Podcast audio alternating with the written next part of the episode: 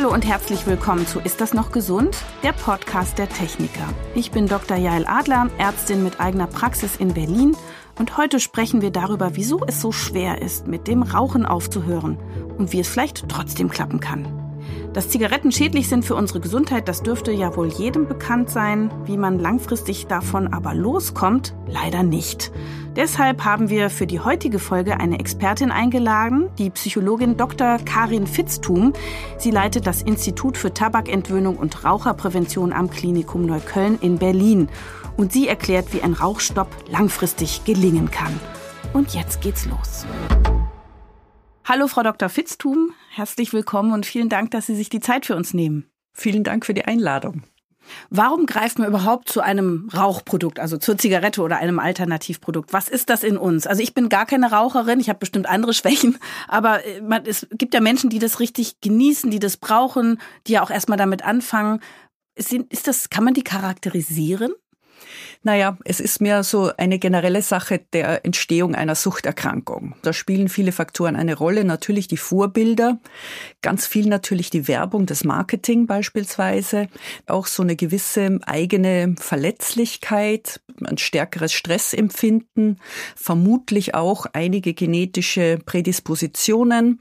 Und bei den Menschen ist es eine unterschiedliche Mischung oft. Von daher ist es bei jedem ein bisschen unterschiedlich, warum man da reingerutscht ist. Und dann ist es eben gerade beim Rauchen so, dass das Nikotin einfach wahnsinnig schnell abhängig macht.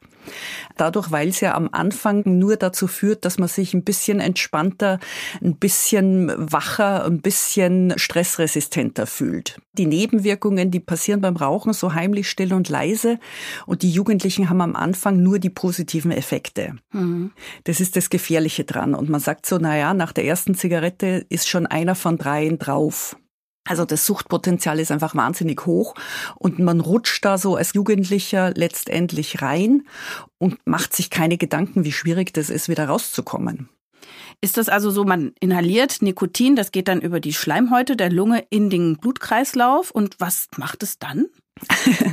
es ist so, dass das ungefähr in sieben Sekunden im Gehirn schon ankommt und dann schon das Dopamin ein bisschen anschubst. Mhm. Das heißt, das geht wahnsinnig schnell. Das Belohnungshormon. Genau, eben diese Wohlgefühle. Ne? Mhm. Also ich habe jetzt was erledigt, jetzt gönne ich mir sozusagen eine Zigarette und es wird dadurch natürlich noch verstärkt, dass eben das Dopamin ins System kommt.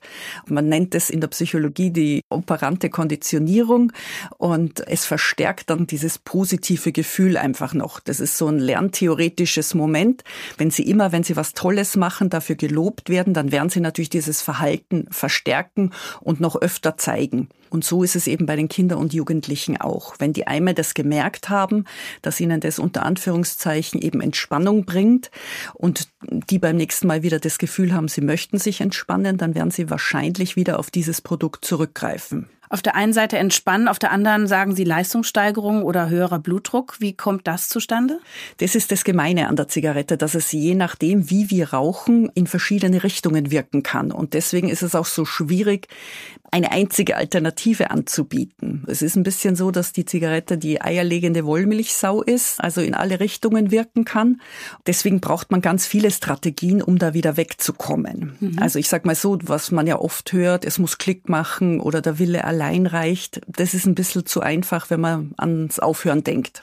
Warum ist es denn so schwer für Menschen, überhaupt von der Zigarette loszukommen? Warum braucht man Unterstützung, zum Beispiel durch Sie? Also der Rauchstopp ist eben was, was einen in der Regel so 30, 40 Mal am Tag einfach bewusst wird und überfällt mit diesen Verlangensattacken. Und das ist ganz schwierig, wenn man sich da nur alleine durchwurschteln muss. Und es kann einfach eine große Hilfe sein, wenn man sich einerseits mit Medikamenten körperlich ein bisschen eine Erleichterung verschaffen und dann aber eben auch an den eigenen Verhaltensweisen arbeiten kann. Wenn man jetzt sich als Neujahrsvorsatz vornimmt, okay, jetzt dieses Jahr höre ich auf mit dem Rauchen, wie hoch ist die Chance, dass man das schafft? Wenn man wirklich so einen Hauruck-Versuch macht, dann ist es nach einem Jahr von 100 Leuten noch so bei zwei bis fünf Prozent etwa, die durchgehalten haben. Das ist wirklich ein steiniger Weg und man sagt auch, dass es eben dieses Trauer- oder Trennungsjahr braucht, bis man quasi überm Berg ist und man kann sich vorstellen, dass das eben doch alleine ganz schön hart ist. Man muss das mehr so als Marathon anlegen und nicht als kurzen Sprint, der nach zwei Wochen erledigt ist. Wie erlebt man diesen Entzug? Also das kann recht unterschiedlich sein. Körperlicherseits ist es oft so, dass die Patienten sehr stark schwitzen, dass sie sehr unruhig sind, dass sie Kopfschmerzen haben, Schlafstörungen, bisschen Kreislaufprobleme. Das ist so, wenn man eben diesen kalten Entzug probiert und wenn man vorher körperlich abhängig war. Davon würde ich abraten, weil das zermürbt einfach schon. Dann geht es natürlich weiter, dass der Entzug bei verschiedenen Gelegenheiten, also bei vielen ist es der Kaffee, bei manchen ist es natürlich auch, wenn sie gestresst sind, wenn sie Fußball gucken, wenn sie Alkohol konsumieren. Es gibt einfach viele Gelegenheiten, die sehr eng mit dem Rauchen verknüpft sind und da muss man sich alternative Handlungsstrategien überlegen.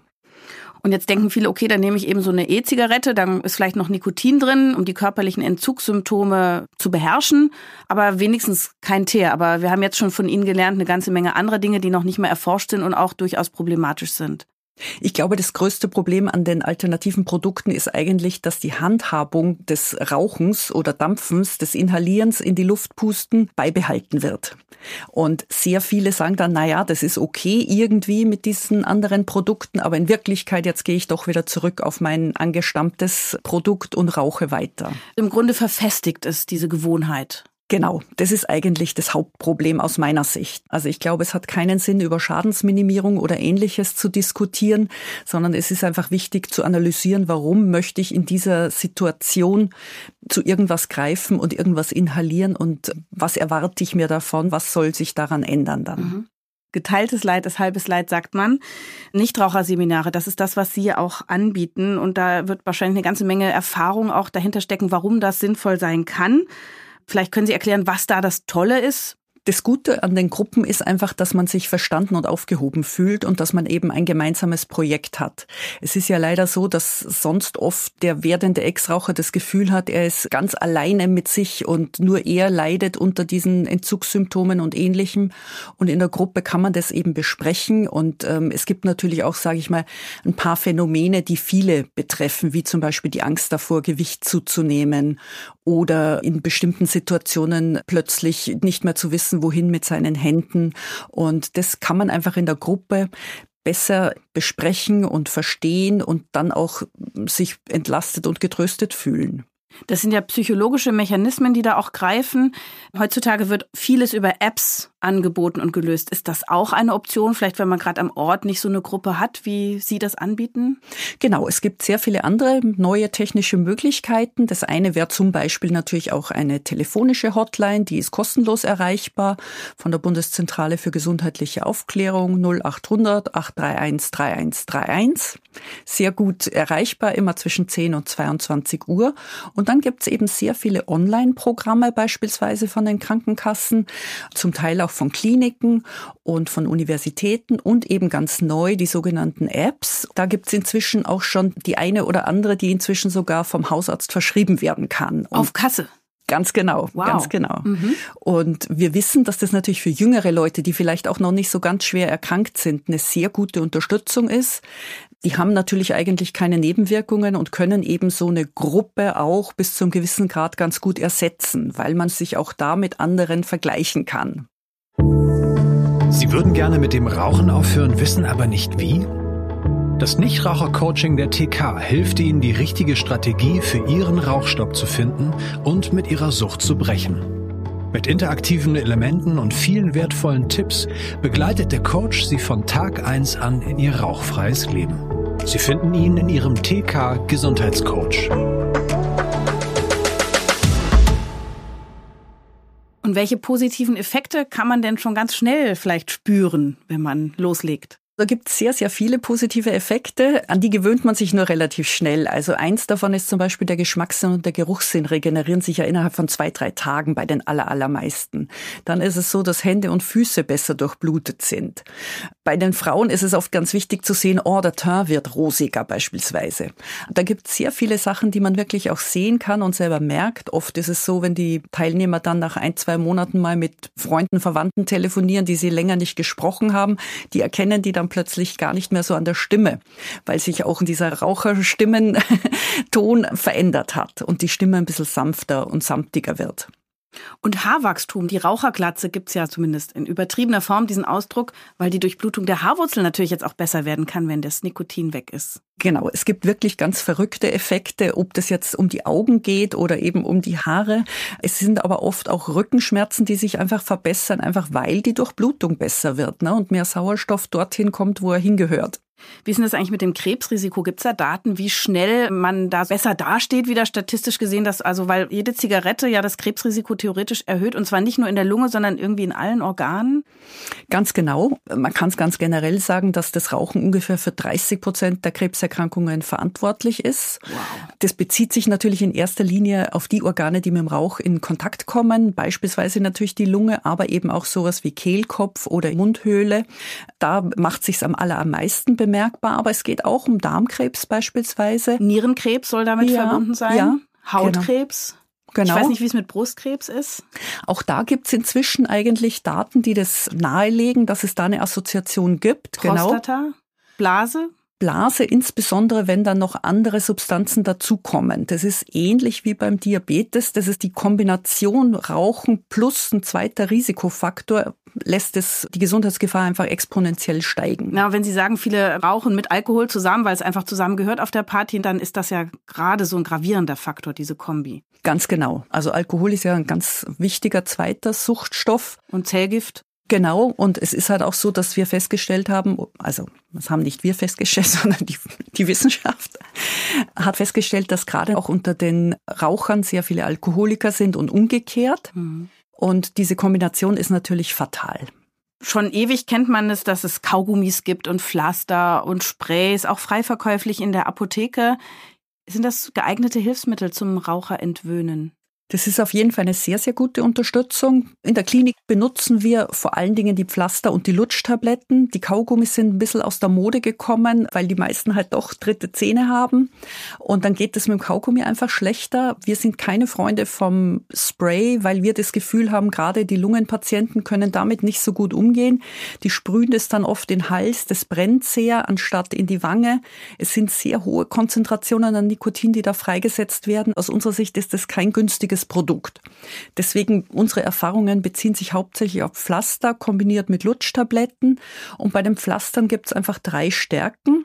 Die stärkste Dosis bezieht sich auf Leute, die um die 20 Zigaretten rauchen, die mittlere auf 15 und die schwächsten auf 10 Zigaretten pro Tag. Und man nimmt immer ungefähr drei, vier Wochen diese Pflasterstärke. Bitte immer die Stelle auf der Haut wechseln, sonst kann es manchmal zu Hautrötungen kommen und kann das dann eben bei Bedarf noch mit diesen Lutschtabletten kombinieren, wenn irgendwie schwierige Gespräche oder ähnliches vor der Türe stehen, wenn man sehr aufgeregt ist. Psychopharmaka werden gar nicht benutzt, ja, sondern es sind immer Nikotinersatzpräparate oder Nikotinpräparate. Das wäre in der Regel in Deutschland immer die Methode der ersten Wahl, diese Ersatzprodukte zu verwenden. Die Patienten sind an den Stoff gewöhnt, man ist mit wenigen Nebenwirkungen zu rechnen. Die Patienten kennen das Produkt sozusagen. Und man titriert es quasi immer runter, bis man gar kein Nikotin ganz mehr braucht. Ganz genau, ganz genau. Dass der Entzug körperlich genau. nicht so hart ist. Genau. Die anderen Produkte, die es gibt, einerseits ein Antidepressivum und das kann eingesetzt werden werden, aber das muss man sich eben wirklich gut mit dem Arzt überlegen ob das der richtige Weg ist. Und es gibt noch jetzt neu ein pflanzliches Mittel am Markt. Das gab es schon früher zu Ostzeiten. Das ist jetzt wieder zurück am deutschen Markt. Da muss man halt sehr, sehr genau zu bestimmten Zeiten diese Medikamente einnehmen. Also das ist wirklich was für jemanden, der sehr viel Zeit hat, sich mit dem Thema auseinanderzusetzen. Wie heißt der Wirkstoff? Zytisin. Aha. Und wie gesagt, es geht über vier Wochen und man muss wirklich alle zwei, drei, vier Stunden eben so eine Pille nehmen. Naja, aber so wie der Impuls des Rauchens kommt, dann nimmt man halt die Pille. Ist vielleicht gar nicht schlecht, oder? Es ist nebenwirkungsträchtig. Die Idee dahinter ist, dass die Nikotinrezeptoren im Gehirn von diesem Medikament blockiert werden. Das heißt, man hat kein Verlangen zu rauchen und selbst wenn man es macht, kommt nichts an. Also das Dopamin wird nicht angeschubst. Von daher, das ist ein sicherlich sehr gutes Präparat. Das gibt es auch nochmal chemisch her hergestellt und dieses chemisch hergestellte Präparat ist im Moment leider nicht am Markt verfügbar, aber sehr viele andere Länder in Europa verschreiben das auf Rezept, weil das eigentlich die größten Erfolgsaussichten hat. Wir hatten kürzlich den Podcast über Kinderkriegen, Gebären.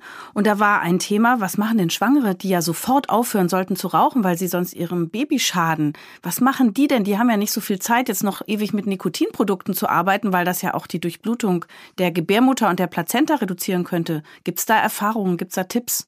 Das ist ein sehr schambehaftetes Thema. Die allermeisten Schwangeren kriegen es auch gut hin bei Bekanntwerden der Schwangerschaft aufzuhören. In der Regel hängt es mit dem Hormonhaushalt zusammen, also plötzlich schmeckt das Rauchen nicht mehr, vielen wird übel.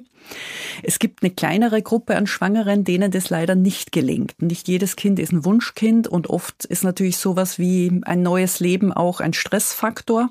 Und diese Frauen, die sind oft, wie gesagt, auf sich alleine zurückgeworfen, sind schwer erreichbar, verheimlichen das auch mitunter natürlich beim Frauenarzt und es ist so in anderen Ländern, wir haben es auch selber hier versucht in Deutschland, beispielsweise auch mit Geldprämien die Leute zu motivieren. Man kann es auch mit Nikotinersatz probieren. Auch da gibt es eigentlich ganz verlässliche Daten. Es ist aber alles sehr, sehr unbekannt und die Schwangeren melden sich nicht und die Ärzte fragen nicht genügend nach. Und selbst auf, ich sag mal, anonymen Online-Foren gibt es sehr wenige Schwangere, die sich da outen und helfen lassen. Jetzt haben Sie von den positiven Effekten gesprochen, wie toll man sich fühlt, wie sportlich, dynamisch, wohlriechend, gesund man ist, nachdem man aufgehört hat mit dem Rauchen. Und trotzdem gibt es Menschen, die auch nach Jahren wieder rückfällig werden. Stimmt so ähnlich wie bei den Alkoholikern. Wie erklärt man sich das, obwohl man doch jetzt sich so gut fühlt? Naja, es gibt natürlich leider immer wieder Schicksalsschläge, die einfach das Leben auf den Kopf stellen. Das ist sicherlich ein größerer Anteil bei denen, die auch nach Jahren dann einen Rückfall haben. Was es schon häufiger gibt, ist, dass nochmal so Gedankenblitze irgendwie nach Jahren kommen. Ah, oh, in dieser Situation hätte ich jetzt normalerweise, aber kaum ist der Gedanke geboren, ist er auch schon wieder verschwunden sozusagen. Und es gibt natürlich auch Menschen, die sich beim Aufhören nicht so richtig mit sich auseinandergesetzt haben, die das so ein bisschen zwangsweise durchgezogen haben mhm. und dann oft äh, plötzlich in kritischen Situationen denken, ich kann jetzt mal so eine einfach aus so einer Partylaune heraus rauchen und sich dann wundern, dass am nächsten Tag die Sucht wieder vor der Tür steht. Wenn es zum Rückfall kommt, was macht man oder gibt es vielleicht schon im Vorfeld irgendwas, wo man merkt, oh, das sind Anzeichen, wie kann ich mich da schützen? Es gibt natürlich diese Vorwarnzeichen und ähm, es ist immer wichtig, dass man sowas wie Trockenschwimmübungen vorher gemacht hat, dass man schon mal drüber nachgedacht hat, was wäre, wenn ich plötzlich in einer kritischen Situation bin. Und das kann oder muss individuell natürlich ganz unterschiedlich ausfallen, wo kritische Momente sein können. Und was dann immer wichtig ist, es gibt ja kein Gesetz, dass man eine Zigarette zu Ende rauchen muss. Also sofort wieder ausmachen und einfach kurz innehalten, vielleicht die Situation verlassen, wenn sich das ermöglichen lässt und nochmal drüber nachdenken, wie ist es dazu gekommen. Beispielsweise einfach beim Gruppenleiter sich nochmal melden oder bei den anderen Gruppenmitgliedern nochmal erzählen, was ist passiert, analysieren, wie ist es dazu gekommen und was kann ich vielleicht beim nächsten Mal besser oder anders machen. Könnten Sie das vielleicht noch mal kurz so zusammenfassen für alle, die jetzt aufhören wollen? Wo geht man hin und in welchen Schritten funktioniert das? Also was sind die Bausteine? Wonach muss ich jetzt suchen? Also angenommen, ich wohne jetzt hier nicht in Berlin, bei Ihnen in der Nähe, sondern in Frankfurt. Und wie lange dauert es auch, das Ganze? Immer eine gute Adresse sind die Krankenkassen. Die haben sowas wie eine Postleitzahl, Filialfinderfunktion. Das heißt, man ruft dort an, sagt, ich wohne in XYZ und die suchen zertifizierte Anbieter raus. Das ist die eine Möglichkeit. Da kann man sicher sein, dass man auf seriöse Anbieter stößt. Es gibt natürlich das Gleiche über die Bundeszentrale für gesundheitliche Aufklärung oder auch über das Deutsche Krebsforschungszentrum. Das ist die einfachste Möglichkeit, einfach an verlässliche Partner zu kommen, wo man aufhören kann und wo man Unterstützung bekommt. Und dann meldet man sich bei einer Gruppe an und dann kriegt man mehrere Gruppensitzungen über Wochen, Monate, Jahre und man kriegt Kaugummis oder Cremes oder Pflaster. Also wie, wie, wie läuft das technisch? Man nimmt Kontakt mit diesem Gruppenleiter auf und ähm, es wird unterschiedlich gehandhabt. Entweder gibt es ein Vorgespräch oder es gibt sowas wie einen Informationsabend und danach entscheidet man sich, okay, diese Termine passen mir, ich melde mich an und dann sind es so zwischen sechs und acht Terminen. Einmal in der Woche oder wie oft? Das ist recht unterschiedlich. Das kann auch zwei bis dreimal sein. Das sind immer so um die 90 Minuten diese Termine und in der Regel zwischen sechs und acht Teilnehmern pro Gruppe und das geht dann eben achtmal und in der Regel gibt's noch eine Nachbetreuung. Und die Leute setzen die Zigarette dann aber noch nicht sofort ab, die da hingehen, sondern die reduzieren erstmal die Zigarettenanzahl oder schmeißen sie schneller weg oder?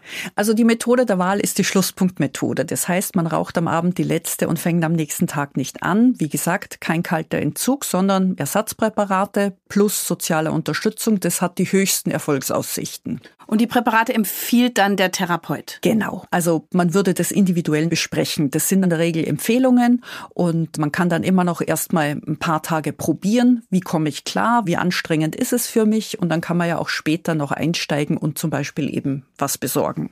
Das heißt, es könnte sein, dass man nach zwei Wochen rauchtrocken ist. Ganz genau. Man ist natürlich nicht sofort am nächsten Tag hundertprozentiger Ex-Raucher, sondern man schwankt oft noch so ein bisschen hin und her. Auch natürlich äh, gefühlsmäßig ist man dann erstmal ein nicht rauchender Raucher, bis man dann ein Ex-Raucher wird. Was mich neugierig macht, ist, wie hoch ist da prozentual die Erfolgsrate so? Man muss aufpassen. Also direkt nach Kursende, das ist ja meistens so nach vier bis sechs Wochen, da ist die Quote sehr, sehr hoch, meistens bei über 90 Prozent bei allen Anbietern. Das ist so ein bisschen natürlich auch die Anfangseuphorie. Kritisch, schwierig und interessant wird's natürlich dann, weil es ist nach einem halben Jahr oder nach einem Jahr. Und da liegen die Quoten, ich sage jetzt mal, der seriösen Anbieter so bei 30, 40 Prozent in etwa. Mhm. Ich habe manchmal Patienten, die sagen, ja, eigentlich müsste ich aufhören zu rauchen, aber eigentlich möchte ich gar nicht aufhören zu rauchen. Wie wichtig ist denn der eigene Wille dabei? Also ist nicht nur die Vernunft, sondern wirklich, dass man das fühlt. Ah oh ja, ich will nie wieder rauchen. Es gibt auch wieder statistische Aussagen, dass man sagt, zwei Drittel sind unfreiwillige Raucher. Das heißt, die würden gerne aufhören, wenn sie wüssten, wie es gelingt mhm. und wenn sie nicht schon so viele Misserfolge vielleicht auch eingesteckt hätten. Viele haben Angst vor den Entzugssymptomen, vor der Gewichtszunahme, vor dem Leben ohne Zigaretten. Mhm. Und da ist immer wichtig, dass man die Ambivalenz einfach ein bisschen fördert. Und es gibt ja auch im Lebensverlauf immer unterschiedliche motivationale Gründe. Das kann sein, ich möchte schwanger werden. Das kann sein, hm, ich merke schon beim Treppensteigen, die Luft wird weniger. Oder ich bekomme vielleicht Enkelkinder. Das ist recht unterschiedlich und natürlich muss man das individuell dann besprechen. Was könnte mich persönlich dazu bringen, aufzuhören? Richtig spannend finde ich das Thema Hypnose. Wie erfolgreich wäre das denn? Diesen Wunsch haben natürlich viele Patienten, ne, sich ein bisschen hinlegen und das Problem wird weggezaubert. Und da gibt es keine guten Daten bisher. Es ist wahrscheinlich mit wenigen Nebenwirkungen zu rechnen, aber es gibt einfach keine Langzeituntersuchungen, sodass man das eigentlich nicht seriös empfehlen kann.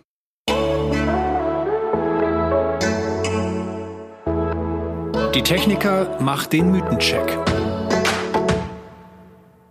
Mythos Nummer eins: Nikotin hat größeres Suchtpotenzial als Heroin. Stimmt leider, genau. Viele unterschätzen das und jeder Dritte, der es probiert, ist drauf nach der ersten Zigarette. Mythos Nummer zwei. Zwei, drei Zigaretten am Tag, die sind ja nicht schlimm. Leider falsch. Schon nach der ersten Zigarette steigt das Risiko für einen Herzinfarkt um 50 Prozent. Und die Wundheilung ist ganz doll reduziert und man altert. Das ist auch in meinem Fachbereich Dermatologie nachgewiesen. Mythos Nummer drei. Nach dem Rauchstopp nimmt man stark zu. Ganz falsch. Jeder Vierte nimmt ab, weil er mehr Luft hat und mehr Spaß an der Bewegung. Da habe ich jetzt auch was gelernt. das war der Mythencheck der Techniker. COPD, das ist ja eine wirklich mit dem Rauchen stark verbundene Erkrankung. Geht zwar auch selten mal ohne, aber ist doch sehr eng verknüpft. Was passiert den Menschen mit COPD und wann passiert das? Also ist das ein schleichender Prozess? Also ist das eine Vernarbung der Lunge oder wie muss man sich das vorstellen? Die COPD ist so was ganz was Heimtückisches aus meiner Sicht, weil das eben so ein schleichender Prozess ist und ähm, die Patienten sogar, wenn sie weiter rauchen, erstmal das Gefühl haben, das tut ihnen gut, sie kriegen mehr Luft. Ähm, einfach darüber, dass sozusagen diese Flimmerhärchen in den Atmungsorganen gelähmt sind. Das heißt, die haben das Gefühl, sie können nach dem Rauchen kriegen sie mehr Sauerstoff, mehr Luft. Gleichzeitig ist es halt so, dass wenn die dann aufhören zu rauchen, dass erstmal sowas wie eine Erstverschlimmerung auftritt. Das heißt, plötzlich kommt mehr Schleim, die Luft wird noch weniger und man denkt so, hätte ich bloß weitergemacht. Gleichzeitig ist es aber natürlich so, dass man diesen kurzfristigen Effekt, dieses besser Luft bekommen, damit bezahlt, dass man eben weitere Schädigungen der Lunge in Kauf nimmt. Und die COPD ist halt auch so eine Erkrankung, die vor allen Dingen auch dann häufigere Infekte mit sich bringt und eben diese ganz dramatischen Atemnotattacken. Sind das die Menschen, die immer mit Sauerstoffgerät rumlaufen, die das haben? Ganz genau. Der Bewegungsradius ist extrem eingeschränkt. Die Lebensqualität nimmt natürlich ab, wenn man jedes Mal um Luft ringen muss, wenn man nur zur Toilette geht beispielsweise. Mhm. Das sind sehr tragische Geschehnisse. Und kann das zum Stillstand kommen, wenn man aufhört zu rauchen oder einfach sich nur nicht verschlechtern oder zurückbilden? Der einzige Effekt, den man erreichen kann, ist über den Rauchstopp, dass der Status quo sich stabilisiert. Also die Medikamente helfen leider immer nur punktuell, aber an der Krankheit an sich kann man nur mit dem Rauchstopp Einfluss nehmen. Lohnt es sich auch im hohen Lebensalter noch aufzuhören? Es lohnt sich immer. Also ich glaube, man kann sich schon vorstellen, einfach wenn alles besser mit Sauerstoff versorgt wird, profitiert einfach jeder. Und ähm, ich glaube, es ist in der Regel auch ein ganz wichtiger psychologischer Effekt. Ähm, die Leute schleppen das lange mit sich rum und würden sich wünschen, dass das Problem sich löst. Und wenn das gelingt, das ist einfach so ein tolles Gefühl. Die Menschen erinnern sich immer besser an den Rauchstopptermin als an den Hochzeitstag. oh, war ja. Zunächst gab es erstmal einen positiven Trend in der letzten Zeit. Da wurde gesagt, ja, die Zahl der Raucherinnen in Deutschland hat doch abgenommen. Und da fragte man sich, wie kam das dazu? Und jetzt gibt's aber leider eine ganz aktuelle Studie aus Düsseldorf. Und da kam raus, dass die Zahl der jugendlichen Raucher sich verdoppelt hat von 2021 auf 2022 und zwar von 8 auf 15 Prozent. Und auch Erwachsene rauchen mehr. Wie erklären wir uns denn das jetzt? Naja, im Nachgang der Pandemie war es halt so, dass einerseits bei den Erwachsenen sicherlich im Homeoffice andere Regeln gelten als am offiziellen Arbeitsplatz. Das heißt einerseits natürlich durch Stress, vielleicht auch Sorgen, Nöte. Ne? Also werde ich meinen Job behalten können? Ist vielleicht jemand in der Familie krank? War einfach das Stresslevel erhöht und gleichzeitig, wie gesagt, die Regeln zu Hause sind ein bisschen lockerer und ähm, da sind viele wieder zurückgerutscht. Ne? Also Ex-Raucher hatten Rückfälle und auch insgesamt die Bereitschaft, nochmal einen Anlauf zu nehmen, aufzuhören, hat abgenommen. Und bei den Jugendlichen vermuten wir, wir wissen es noch nicht ganz genau, dass es damit zusammenhängt, dass einfach sehr viele neue Produkte auf den Markt drängen, angefangen von Nikotinbeutel über die sogenannten Wegwerf-E-Zigaretten, Puffbars, Elfbars. Da wird einfach Deutschland gerade überschwemmt und ich vermute mal dadurch, dass das alles übers Internet bezogen wird und wenn es da gerade Lieferschwierigkeiten oder ähnliches gibt, dass dann die Jugendlichen eben auch wieder auf die normalen Zigaretten zurückgehen müssen quasi, weil sie dann schon drauf sind. Also wenn wir über das Rauchen reden, reden wir über die klassischen Zigaretten oder auch über diese ganzen Alternativprodukte, die Sie im Grunde eigentlich mal erklären müssten, weil ich kenne jetzt nicht alle davon. Ja, Genau, also die Industrie hat sich da einfach versucht, neue Produkte auszudenken, weil natürlich in der westlichen Welt ein bisschen die Raucherprävalenz zurückgegangen ist. Niemand möchte mehr nach Rauch riechen sozusagen. Jeder weiß, dass es gefährlich ist und man versucht jetzt damit die Käuferschichten einfach bei der Stange zu halten und bietet pseudo gesundheitlich bessere Alternativen an. Und eine davon sind eben die sogenannten Tabakerhitzer. Da wird sozusagen so ein gepresster Tabak nur auf ungefähr 300 Grad erhitzt. Schaut ein bisschen aus wie ein Kugelschreiber, wo man das reinsteckt. Und da behauptet eben die Industrie, dass das weniger gesundheitsschädlich wäre. Man muss aber sagen, es gibt keine vernünftigen Studien, keine Langzeitergebnisse bisher über dieses Produkt. Es geht eher das, was aus der seriösen Forschung zu berichten ist, in die andere Richtung. Und mit den E-Zigaretten ist es so, inzwischen gibt es die fünfte Generation davon. Man kann das also auch gar nicht mehr so über einen Kamm scheren. Und auch da sind die Gefährdungen, Belastungen recht unterschiedlich. Einerseits durch sehr hohe Temperaturentwicklung in den Geräten werden mitunter Metalle freigesetzt beispielsweise und eben auch sehr hohe äh, Konzentrationen an Nikotin werden abgegeben. Und viele der Raucher oder Dampfer werden noch abhängiger letztendlich. Das ist so ein bisschen die Tragödie. Dann kommt es dazu, dass gerade die E-Zigaretten an Orten eingesetzt werden, die inzwischen rauchfrei gewesen sind. Es kommt zu diesem sogenannten Dual Use, also die benutzen quasi in den ähm, rauchfreien Gebieten die E-Zigarette und an den anderen Orten eben die normale Zigarette. Und dieser Beutel, den Sie angesprochen genau, haben, was ist das? Genau, das ist äh, so ein bisschen eine neue Variante. Viele kennen vielleicht aus Skandinavien das sogenannte Snooze. Da ist noch richtiger Tabak in so kleinen Kissen drin, die man in die Wangentasche legt, das sich so nach und nach auflöst. Und bei den Nikotinbeutelchen, die es jetzt gibt, da ist gar kein Tabak in dem Sinne mehr drinnen, sondern das sind so Pflanzenfasern versetzt mit Nikotinsalzen. Und die schwemmen jetzt gerade über Deutschland hinweg. Und vor allen Dingen ist es was, was Jugendliche anspricht, weil man die eben so unbemerkt gerade auch natürlich unter der Maske benutzen kann. Die erzeugen keine Gerüche und gar nichts und werden vor allen Dingen von Sportlern benutzt, was natürlich eine, ein totaler Schock ist sozusagen. Weil man sich damit auch tunt, so energetisch? Ganz oder genau, genau. Ah. Also Konzentration und putscht ein bisschen auf. Und natürlich ist es auch immer so eine Sache beim Rauchen, bei allen Nikotinprodukten für Frauen oder jugendliche Damen, dass die natürlich auch immer Sorge haben zuzunehmen. Und da kann das eben auch helfen, den Hunger zu unterdrücken. Ach du Schreck. Schreck. Aha.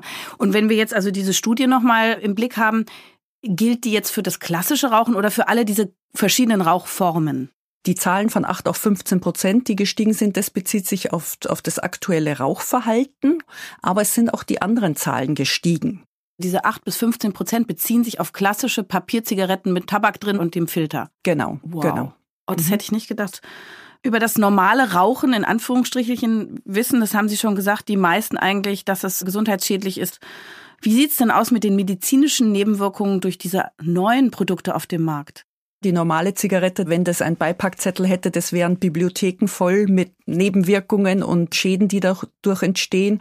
Und bei den E-Zigaretten, die sind halt jetzt so seit 10, 15 Jahren am Markt. Und wie gesagt, die Produkte ändern sich und von daher fehlen uns noch die Langzeitergebnisse. Was wir wissen bisher ist, dass es eben doch die Atmungsorgane und die Gefäße schädigt. Es kommt immer wieder dazu, dass es zu so asthmatischen Anfällen beispielsweise kommt. Viele erinnern sich vielleicht auch noch an das sogenannte EVA Bali. Da haben Jugendliche Öle in die E-Zigarette mit reingemischt und sind dann letztendlich daran sogar verstorben. Ganz neu jetzt, wie gesagt, diese sogenannten Elf-Bars, die jetzt am Markt sind die Jugendlichen, die darüber quasi so einen Probierkonsum gestartet haben, vor allen Dingen halt über sowas wie Halsschmerzen und, und rauere Stimme und auch so eine gewisse Nervosität berichten. Da ist noch vieles im Dunkeln, aber es gibt schon erste Hinweise, dass auch das Rauchen und Benutzen der E-Zigarette eben zu gesundheitlichen Schäden führt. Ist die Zigarette jetzt die klassische, so ein Auslaufmodell angesichts der neuen Modeprodukte? Und wie sieht's auch aus mit Shishas? Das ist hier in Berlin wahrscheinlich auch kulturell bedingt ganz populär. Sind die vielleicht die gesündere Alternative jetzt zu allem anderen, weil die auch nach Apfelaroma manchmal riechen? Schön wär's. Also das Gegenteil ist, glaube ich, der Fall. Die Zahlen, wie gesagt, in Deutschland sind ja relativ stabil, jetzt wieder gerade gestiegen bei den Rauchern und da gibt's auch einen potenten Gegner. Die Tabakindustrie, die tut alles, dass das auch so bleibt. Das ist das eine. Die Shishas, ähm, das ist was, was Jugendliche natürlich interessiert und anzieht. Und man muss wissen, dass natürlich dieser Tabakkopf, der da oben drauf ist, das ist ungefähr so wie eine Schachtel Zigaretten. Und das Problem ist, dass der Rauch gekühlt wird und dadurch auch tiefer in die Lunge inhaliert werden kann. Und was wir oft beobachtet haben, dass besonders sozusagen das Passivrauchen in den Shisha-Kneipen Problem ist, weil da einige Jugendliche mit Kohlenmonoxidvergiftungen dann abtransportiert werden müssen. Oh mein Gott. Mhm. Ich persönlich habe in Berlin auch das Gefühl, dass wir überhaupt nicht von einem Auslaufmodell sprechen können. Mhm. Gibt es einen Unterschied noch Shisha und E-Shisha? Bei den E-Shishern, das ist ja im Prinzip nicht viel anders als bei den E-Zigaretten. Ne? Das ist nur ein bisschen eine andere Form, aber die Abläufe sind ziemlich ähnlich. Was natürlich jetzt auch während Corona ehrlich gesagt ein großes Problem war, dass gerade über diese Mundstücke sich die Infektionen einfach auch weiter verteilt haben. Lecker. Ja, das äh, frage ich mich auch mal, wie man das dann auch alles reinigt. Das sind ja so lange Schläuche, da wird da rein und raus geatmet. Das kann man ja gar, das ist ja nicht im Sterilisator danach behandelt oder so. Ganz genau, ne? Gruppendynamisch. Das, genau, das ist genau der Punkt. Und gerade natürlich auch, man kann sich das ja vorstellen, wenn man das eben in der Gruppe macht, dass einen das natürlich auch noch stärker an das Produkt dann wieder bindet. Mhm. Ja, ein soziales Erlebnis ist natürlich immer was Schönes. Noch mehr Dopamin. Genau. Liegt dir noch was auf dem Herzen? Ein Appell an alle Mediziner in Deutschland und Medizinerinnen. Ich würde mir wünschen, dass wirklich jeder, jede sich traut, die Raucher anzusprechen. Die Raucher selber sind oft beschämt und nehmen das oft so ein bisschen als stilles Einverständnis, wenn der Arzt nichts sagt. Und da wäre es wichtig, dass Sie vielleicht einfach nochmal kurz bei Google nachschauen, die S3-Leitlinie zur Tabakabhängigkeit sich durchschauen. Und es ist wirklich das Ansprechen, das Dokumentieren und das Empfehlen des Rauchstopps, was ungefähr zehn Sekunden dauert, wäre eine große Hilfe. Super Tipp. Ich mache das übrigens immer und die Leute sagen immer, ja, ich weiß, Frau Doktor, ich weiß, ich weiß. Aber dann ist gut, wenn Sie was in der Hand haben, was Sie sagen, da kann Ihnen geholfen werden. Was ist Ihre Botschaft an alle Unentschlossenen, die heute zugehört haben? Probieren geht über Studieren. Also bitte nicht warten, sondern wirklich mit Hilfe und Unterstützung ausprobieren, angehen. Es ist wichtig, einfach die nächsten fünf Minuten im Auge zu behalten, nicht ans Lebensende zu denken und so weiter. Was man machen kann, das ist so eine kleine Übung, quasi achtsames Rauchen. Man stellt sich vor die Betonwand, macht sonst nichts, raucht und denkt und fühlt und merkt, was passiert eigentlich mit mir, während ich das mache. Und ganz häufig sind das dann oft schon diese Momente, wo die Leute draufkommen, es schmeckt nicht gut, das ist kein angenehmes Gefühl, wenn das so kratzt im Hals, ich habe nichts davon. Sie meinen, dass man wenn man das loslöst von allen schönen Gefühlen und Situationen, dass man merkt, dass das Rauchen einem nicht so viel bringt, wenn ganz man an genau. der kalten Betonwand steht. Genau, ganz genau. Ne? Und, also und dann der Gedanke losgeht, äh, hm, vielleicht könnte ich die schönen Gefühle auf anderen Weg bekommen als durchs Rauchen. Ich brauche das gar nicht, sowas. Genau. Bewusst genau. machen, ja? Genau. Also selber spüren und auch die Ambivalenz zulassen. Ne? Was meinten Sie jetzt mit dem nicht ans Lebensende denken, sondern an die nächsten fünf Minuten? Viele machen sich sehr viel Druck beim Rauchstopp und denken, das muss jetzt klappen und überfordern sich damit. Und da ist es wichtig, bleiben Sie im Hier und Jetzt und denken Sie an die nächsten fünf Minuten, kleine Schritte und nicht ja, an die nächsten zehn Jahre schon denken und den fünften Schritt vor dem ersten machen sagt Frau Dr. Fitztum. Vielen, vielen Dank. Das war super spannend, sehr motivierend. Das war's für heute. In einem Monat erscheint die nächste Folge von Ist das noch gesund? Und vielleicht habt ihr bis dahin ein paar Minuten Zeit, uns in eurer Podcast-App zu bewerten. Da freuen wir uns sehr drüber. Und wenn ihr Fragen habt oder auch Kritik oder Themenvorschläge, schreibt doch an podcast.tk.de oder nutzt die Social-Media-Kanäle der Techniker. Vielen Dank für euch fürs Zuhören und bis zum nächsten Mal. Eure Jael Adler.